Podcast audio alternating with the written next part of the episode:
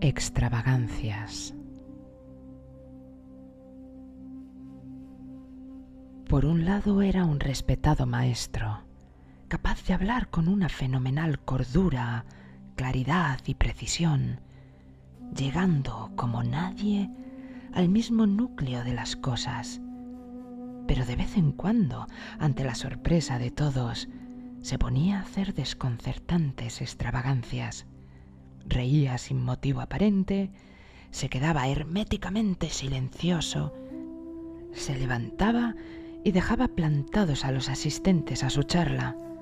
Se reía a carcajadas, se burlaba de alguno de los presentes, o aparecía medio desnudo y tantas otras extravagancias que despertaban la perplejidad y hasta la irritación de los más cercanos discípulos, porque ellos sí sabían bien que se trataba de un gran ser espiritual.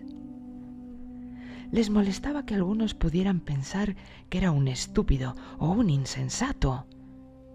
Por ello, un día fueron a reunirse con el maestro y le expusieron su parecer. El maestro sonrió sosegadamente y les dijo, Lleváis conmigo mucho tiempo, ¿no es así? Así es, querido maestro. Y no comprendéis nada, absolutamente nada. Qué lástima. Sois como el estudiante que al tener una esfera entre sus manos solo ve la mitad de la misma y le queda oculta la otra mitad. Igualmente vosotros solo veis un lado de mi realidad